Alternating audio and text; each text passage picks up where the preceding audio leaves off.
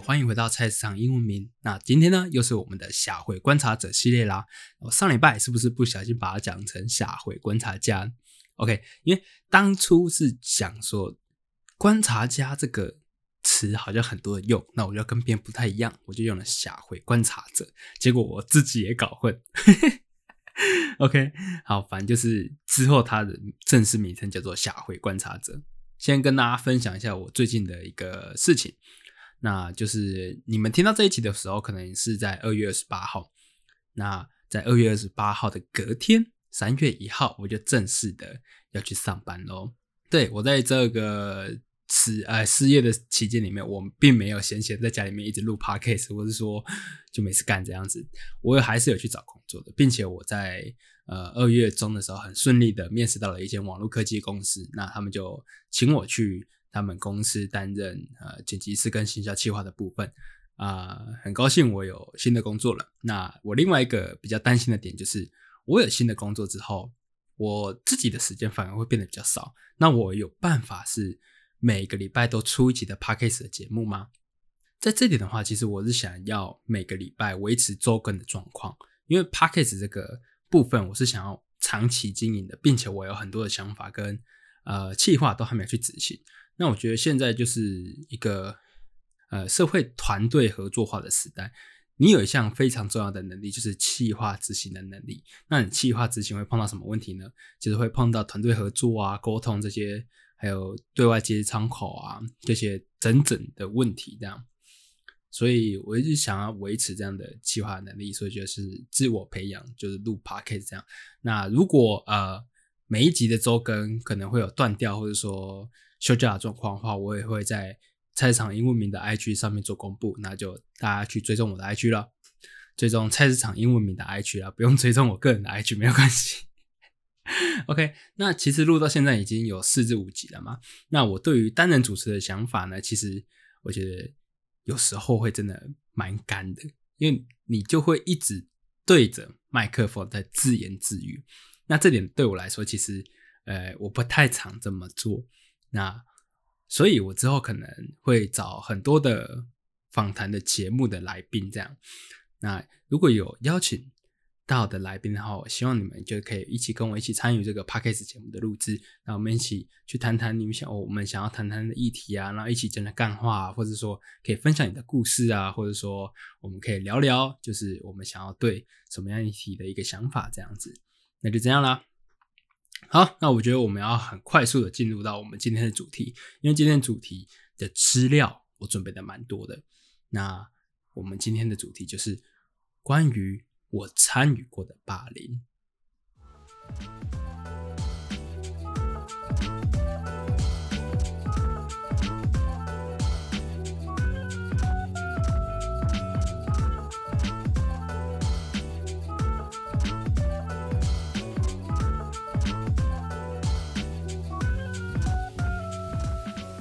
那我先声明呢，就是我标题虽然写我参与过的霸凌，但是并不代表说我真的去霸凌其他人，而是我们可能在这场霸凌之中，我们推波助澜的帮助了霸凌者，也有可能说我们在这场霸凌的过程中，我们担任了旁观者的角色，那这都属于一个参与的行为嘛？那我就是透过这次的节目来检讨一下自己，跟探讨一下为何会有霸网络霸凌的行为。那我先分享几个比较知名的网络霸凌。那在 Netflix 上面有一个叫《别的喵皇》的一个呃真实犯罪的记录影集，那大家可以去看一下。这个影集就是在说呢，呃，有一群猫蜂的社团的人员呢，看到了有人在网络上面抛出了影片，里面的内容是虐猫。那他们就群起激愤，要去把这个人给抓出来。好，在抓取的过程中，后来才发现，这个人不仅虐猫，而且他还是一个杀人犯，就是额外的一个 事件这样子。但是呢，这个影集的第一集，他们就发呃做出一个比较不好的行为，就是他们在抓取犯人的过程中，因为有一个网友跟这个犯人的行为有点相似，或者是说这个人是有种可疑的行为，那这群猫蜂的人就怀疑这个人是就是凶手。那他们就不断的去攻击这个人，说你为什么要杀了那只猫啊？你这个人应该下地狱的，巴拉巴拉巴的一个呃很严厉的指控，导致这个人后来自杀了。可是后来才发现说，这个人是一个无辜的路人，他只是得了严重的忧郁症，不擅长表达而已。这也是其中一个网络霸凌。那在于台湾的网络霸凌呢，在比较早些年前有一个呃蛮知名的情侣事件。他们也受到了很多的网络的霸凌。那我本来想要分享这个事件，但是呃，我后来去查一下资料，就是呃，这对情侣已经呃有各自的生活了。那我们就不再提起这件事情。那台湾最知名的网络霸凌事件呢，就是杨佑颖事件啊。杨佑颖呢是模特、主持人及演员。那最早的时候是在二零一一年成为大学生人美的固定的班底。那此外也曾经和郭彦均、郭彦甫。盛祖鲁跟沈玉琳呢共同主持台视的节目叫《爱玩咖》，他也曾经参与了电影的演出《五月一号》，然后并且在台湾的二零一五年的五月一号上映。但是电影上映时，他本人没有办法亲自去电影院观赏了，因为他决定在二零一五年的四月二十一日结束自己的生命。那杨佑颖呢，因为疑似遭到网络霸凌，然后匿名诽谤，然后骚扰和来自大学生人民的工作人员的不平等的待遇而自杀身亡。也有人是主张说是因为熟识的好友的背叛，然后掺杂部分事实的谣言攻击，导致沮丧，然后有忧郁的倾向，才导致他最后的行为。那在杨佑颖发生这不幸的事件之前呢，他其实有过种种的迹象，在杨佑颖的。Facebook 的个人粉丝专业间其实有透露说，他的人际关系并不是那么的顺利。在二零一四年的十一月到二零一五年的一月之间呢，啊，霸凌者曾经在粉丝专业的靠背部落客以不好听的昵称称呼杨佑义，并且张贴不好的文字的内容多达四十篇以上。那在二零一五年的三月呢，霸凌者又在其他的粉丝专业张贴没有指名道姓的诽谤文，但是遭到回应的诽谤文的网友点名杨佑颖曾经针对该篇的文章，并澄清了这个文章的事实。种种的事件导致呢，二零一五年的四月九日，杨佑颖呢曾经向好友透露，因为他长期接受到了网络霸凌，并有。不好的念头，结果呢，就在四月二十一日做出这样的行为，这就是台湾最知名的网络霸凌事件。那这件事情真的是让人蛮难过的。那我们现在就是要来定义何谓网络霸凌。那在定义网络霸凌之前呢，其实我们要先去探讨什么叫做传统的霸凌。那在这里呢，我要引用《中华传播学刊》的二零一七年十二月第三十二期，由施崇仁所撰写的《台湾青少年网络霸凌现况、原因与影响》的内容。那在这个报告里面有提到，一个挪威的学者认为呢，一个人或群体蓄意以负面行为欲意伤害他人之时呢，霸凌就产生了。另外呢，也提出霸凌有三大行为：一包含侵略行为或蓄意造成伤害；二，要必须重复的发生；三，牵涉到权力的不平等。后来又基于以上的原因，再增加两个行为：四，受害者没有言语或肢体的主动挑衅；以及五，发生在熟悉的社会群体当中。里面继续讲到，然而在网络情境当中，上述许多条件都需要重新的检验。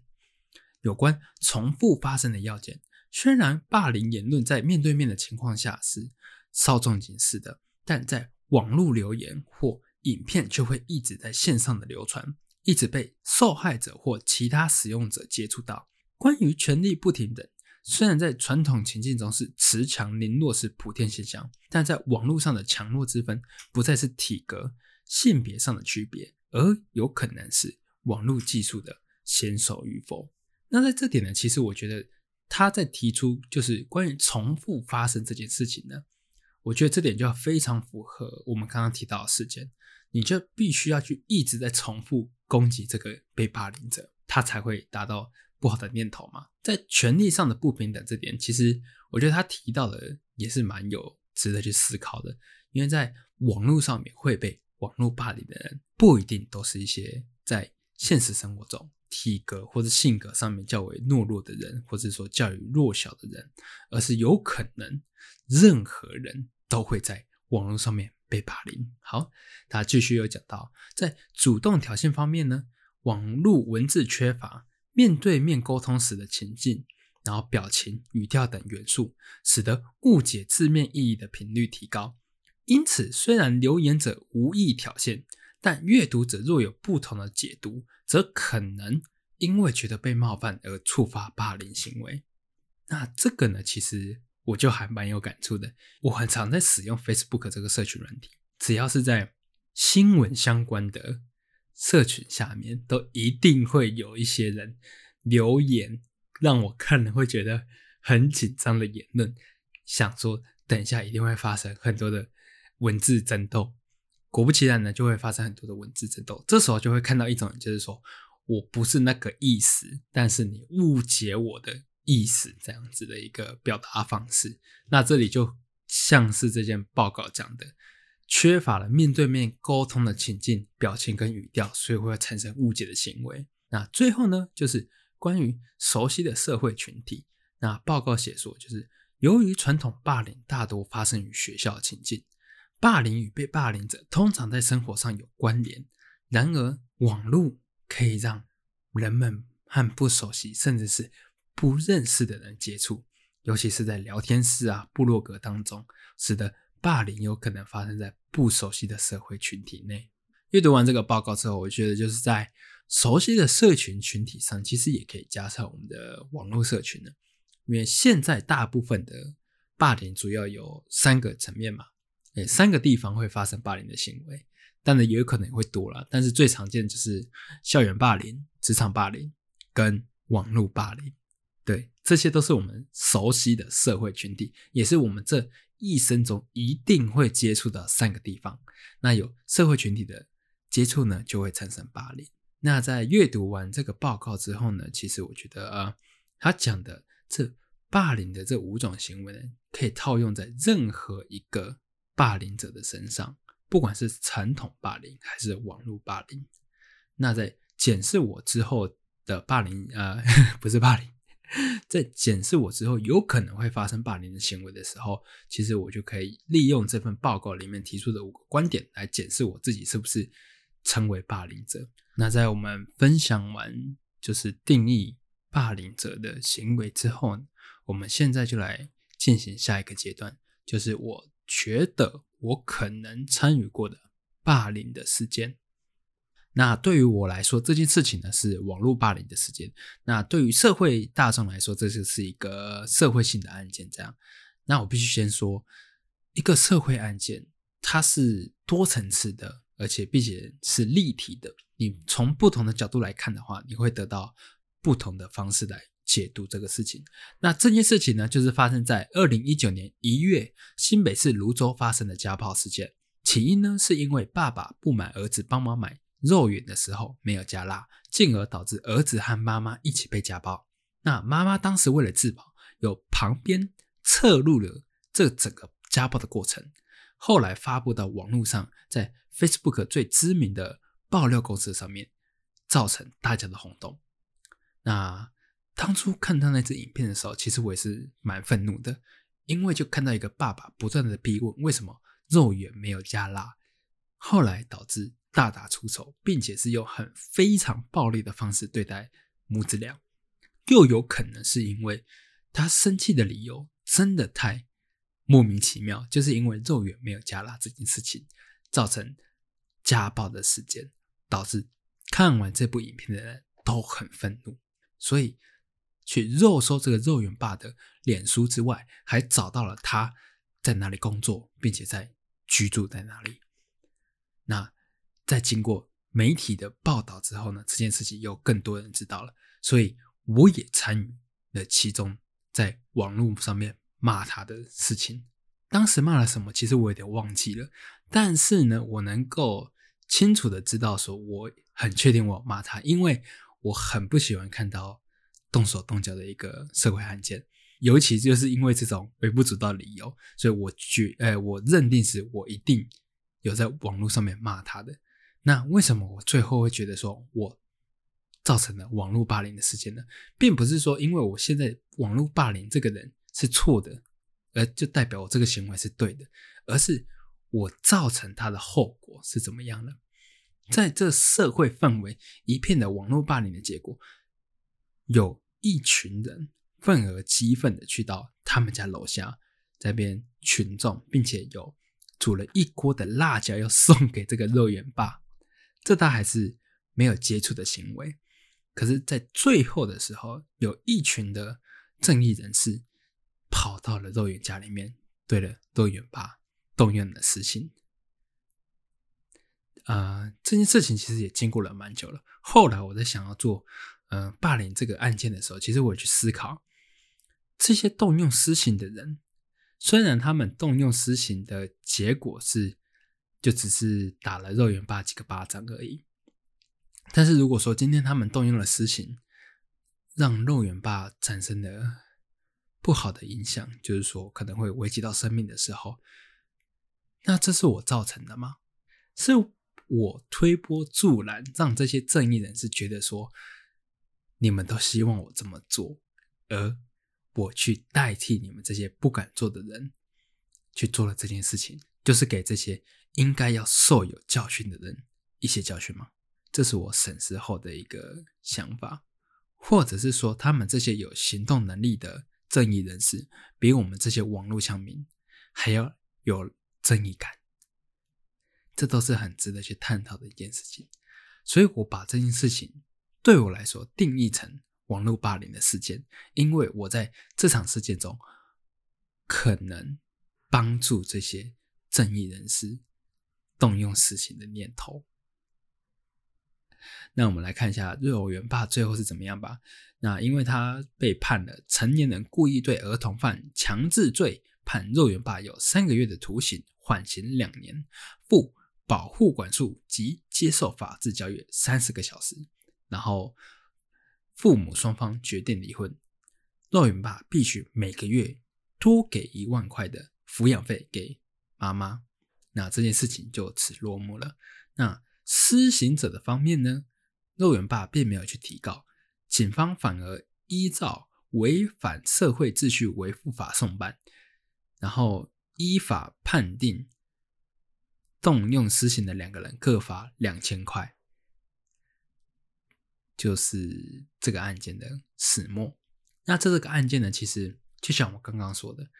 动用私刑的这些人，虽然最后还是有依照法律去负上他们该有的责任。但是如果说今天他们犯下的责任是会是更大的时候呢？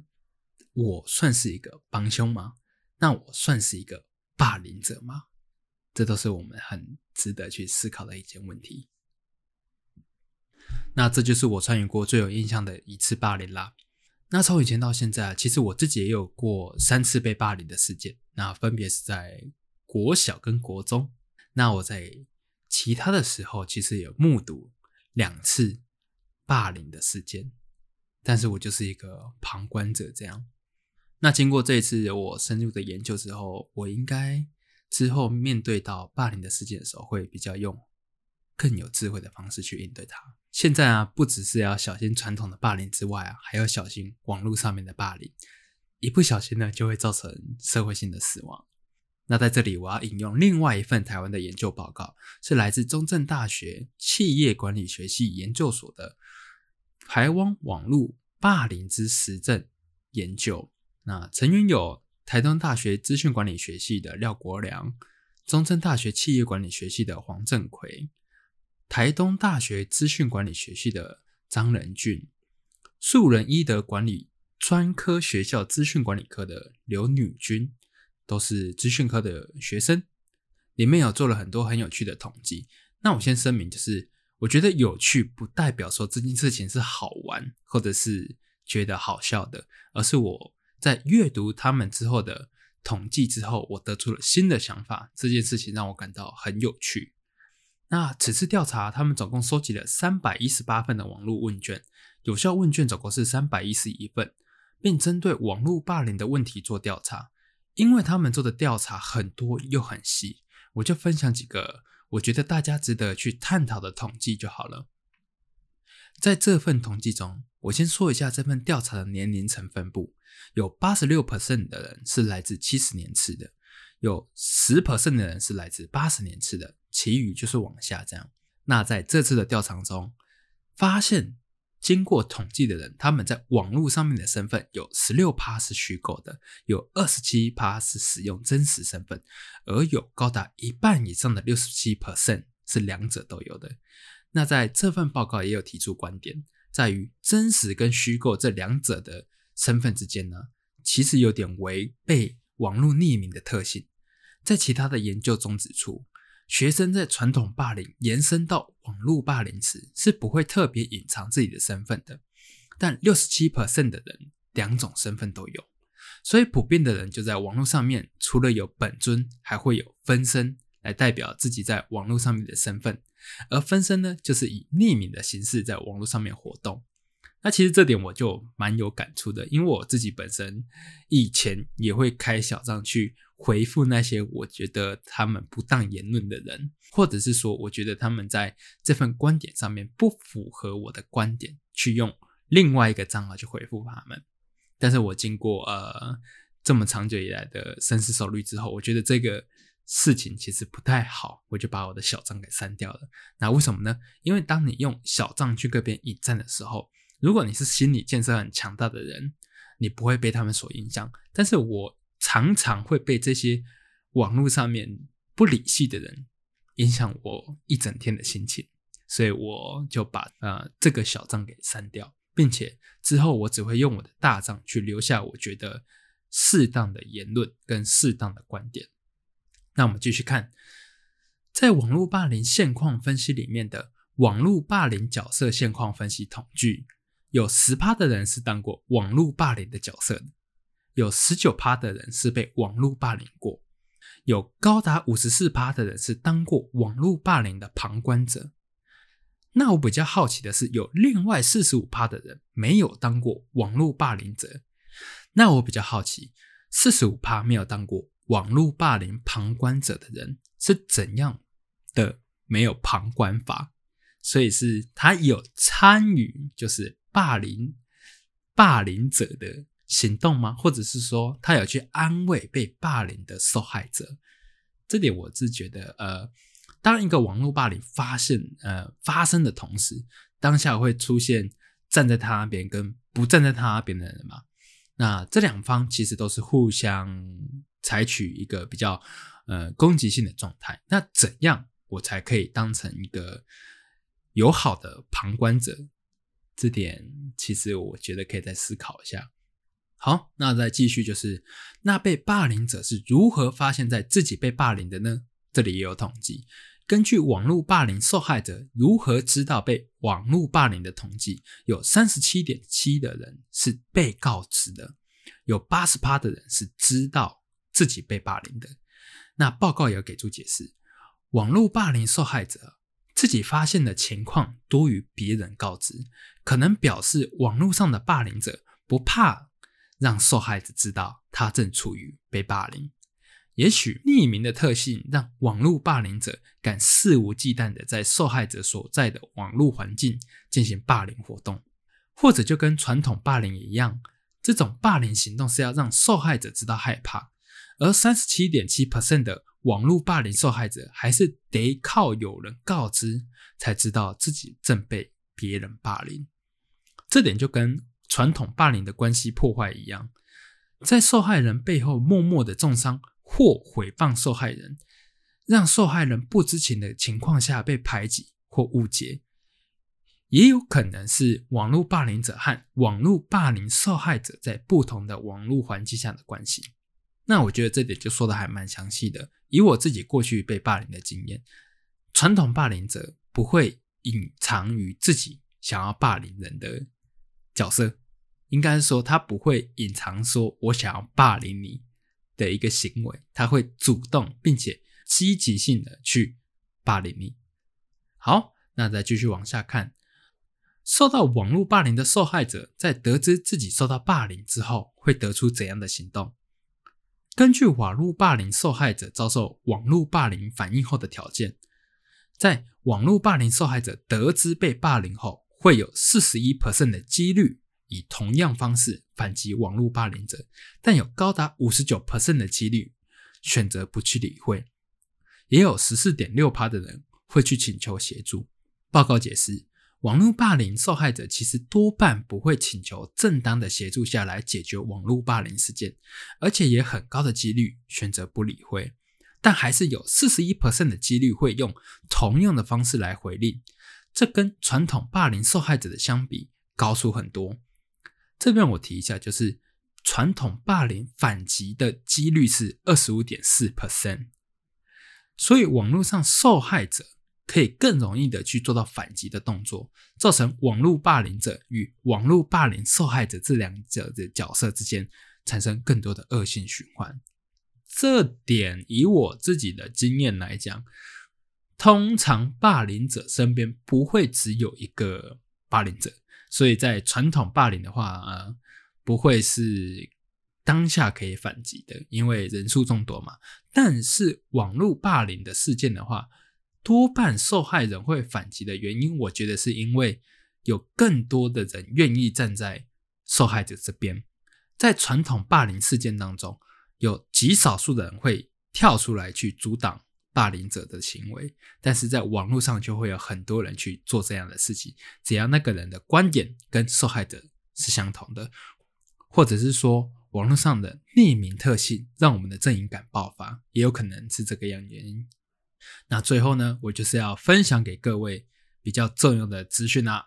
就是网络霸凌受害者在得知自己受到霸凌后会采取怎样的策略，也可以说他们怎么样反击啊。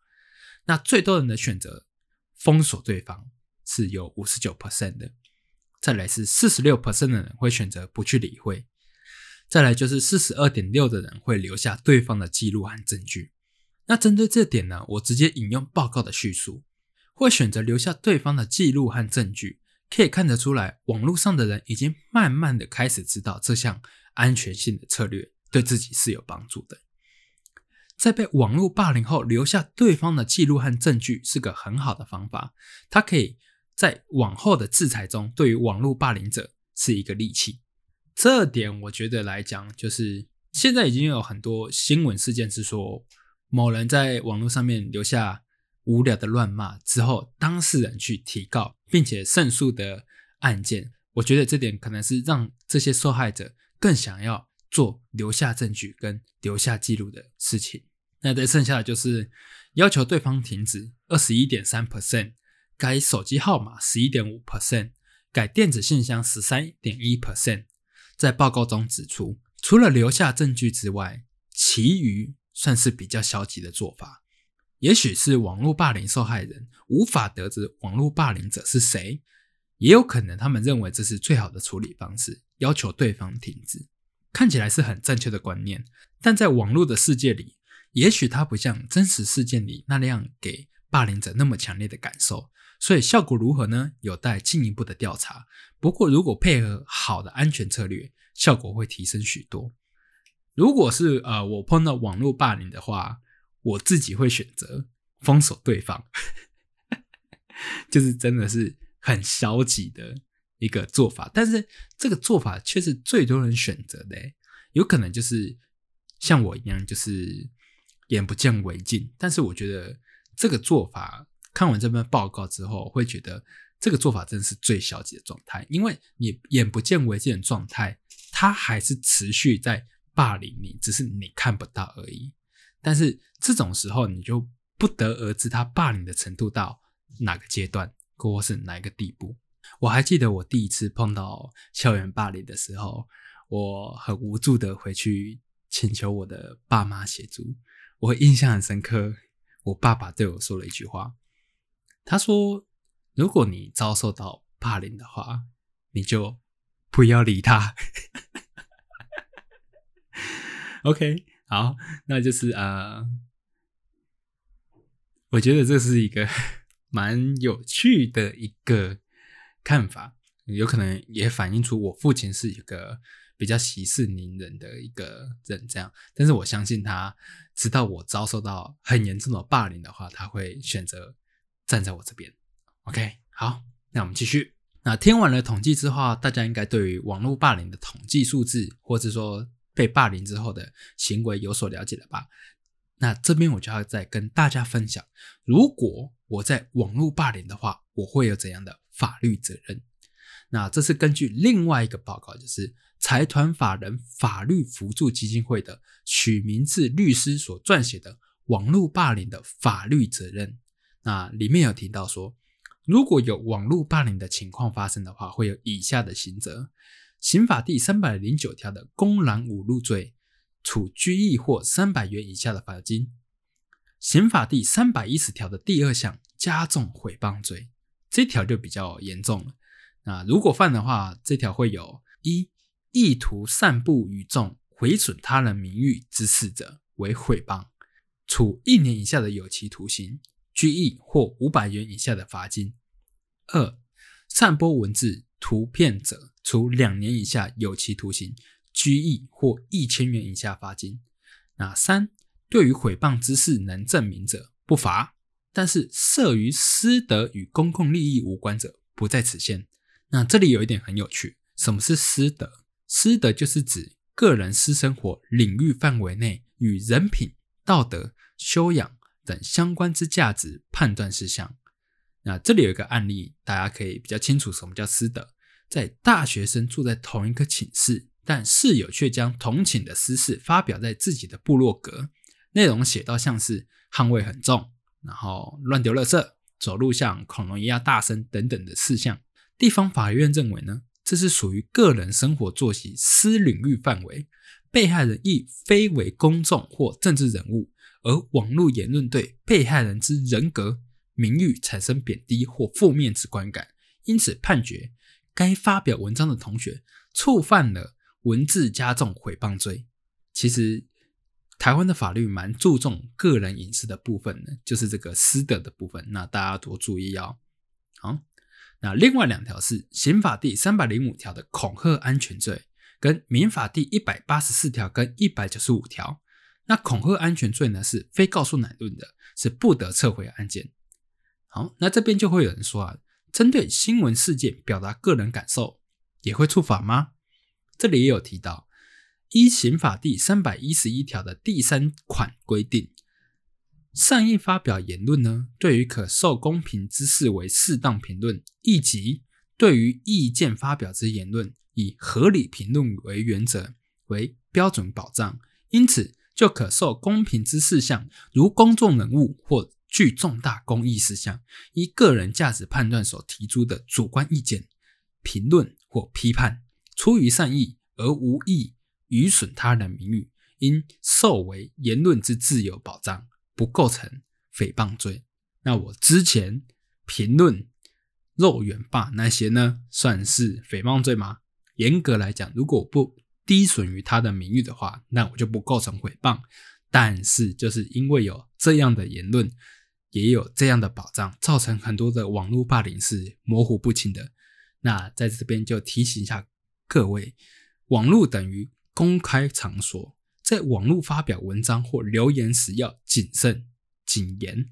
千万别因一时情绪性的发言而伤害他人，也勿在未经查证下盲目跟别人留言而触犯法律。那今天分享的资讯就到这边啦。哦，真的是一个很庞大的资讯量，相信对你们应该也有所帮助的。那最后来分享一点点个人的心得吧。那其实最近也有发生一个很严重的社会悲剧，在新闻媒体还没有炒作的情况下，其实这个社会悲剧已经有一点点过风头了。但是我相信，这个社会悲剧下存活的人，一定会发生霸凌事件，不管是网络的霸凌也好，或是传统的霸凌也好，他一定会遭受到很多来自有正义感的人的处罚。所以我很想要谈谈这个正义感究竟为何？像是前面提到的肉圆爸。后来被动用私刑的那些人，算是有正义感的人吗？又或者是说，像我这种之前有去肉圆爸下面的新闻事件评论也好，或者是责骂他也好，那这样子我是有正义感的人吗？那我后来深思熟虑之后，我觉得正义感的正义是需要付出代价的，就是有可能会被伤害或是被反击。但是现代人呢，又不是真正的完全的正义，他们大部分的时候只是想要自我的满足，但是他们所做的自我满足，完全对于当事人一点帮助都没有，像是去对这个加害者谩骂，或者是说挑衅加害者，这些对于受害者来说是一点帮助都没有的，也没有必要去做这样的事情。这种时候做的最好的方式，又能实现心中的正义感，就是了解事情的原貌跟关心被害人。如果你真的关心这个被害人，你应该要跟他提出一些帮助，帮助他度过这次的难关，或者说帮助他去解决这样这次的事情。我觉得这才是所谓真正的正义感。也因为其实看了太多这种网络霸凌的事件，其实。我们要很常把自己的事情放到网络上面去跟大家做求助，因为我觉得在网络上看戏的人太多，有智慧的人太少。但是我也觉得有些人是真的需要在网络上面寻求帮助的，所以就从我自身做起。既然一时之间没有办法让这个网络环境变好的话，那就从我自身做起，至少做到不谩骂、不乱回讯息。这才是对这些被受害者有好的帮助。那也希望啦，这个网络世界可以变得更美好。那我是 Jack，那这里是菜市场英文名，我们下个节目见，拜拜。